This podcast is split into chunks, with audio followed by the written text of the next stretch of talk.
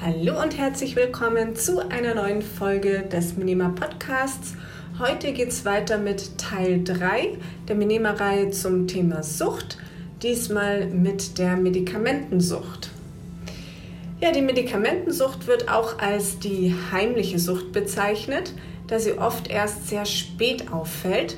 Frauen sind doppelt so häufig betroffen wie Männer, denn während eine männliche Person eher zu Alkohol greift, beispielsweise um ähm, etwas Stress abzubauen, greifen Frauen vermehrt zu Substanzen, unter denen sie weiter möglichst optimal funktionieren.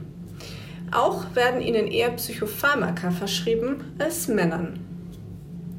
Etwa 4 bis 5 Prozent aller Medikamente besitzen ein eigenes Missbrauchs- und Abhängigkeitspotenzial.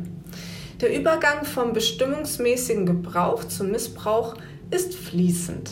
Eine Abhängigkeit entsteht deshalb meist schleichend, leise, unauffällig und beginnt mit einem vom Arzt verschriebenen Rezept.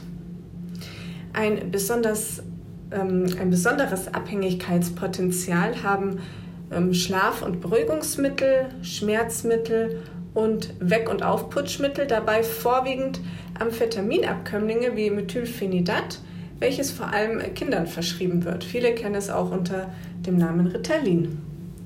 Aber auch Nasentropfen, Abführmittel, Wachstums- und Sexualhormone als Dopingmittel und alkoholhaltige Arzneimittel können die Suchterkrankung oder zur Suchterkrankung führen.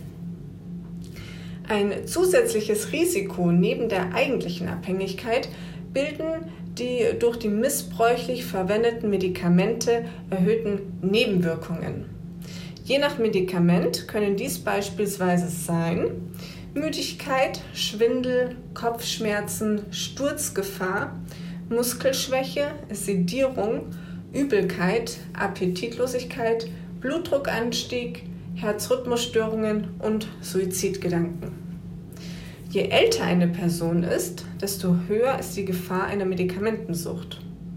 Dabei spielen körperliche Ursachen wie ein veränderter Stoffwechsel oder Krankheit eine Rolle, aber auch äh, psychische Faktoren wie der Tod nahestehender Personen und Einsamkeit durch den Wegfall sozialer Netzwerke, durch Berentung oder wie derzeit Isolation.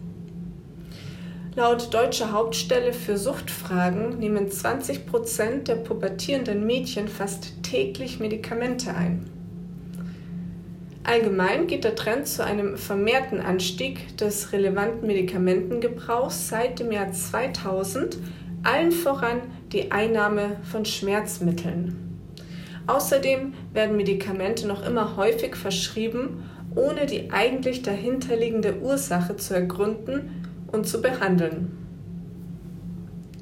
Zu den entscheidenden Faktoren, damit sich eine Sucht ausbilden kann, zählen vor allem Lernerfahrungen aus der Kindheit, also wenn die Eltern zum Beispiel sehr schnell zu Schmerzmitteln, Kopfschmerztabletten oder ähnlichen, ähnlichem ähm, greifen und der Lern- und Konkurrenzdruck in der Gesellschaft und die daraus resultierende Unterdrückung von Schmerz und Krankheit um dem psychischen Druck einer leistungsorientierten Gesellschaft standzuhalten.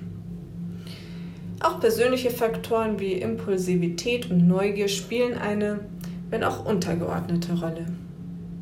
Dazu gehört auch die Experimentierfreude in Jugendjahren. Ein Medikamentenentzug kann zu teils starken psychischen und körperlichen Entzugserscheinungen führen und sollte unbedingt ärztlich und therapeutisch überwacht werden.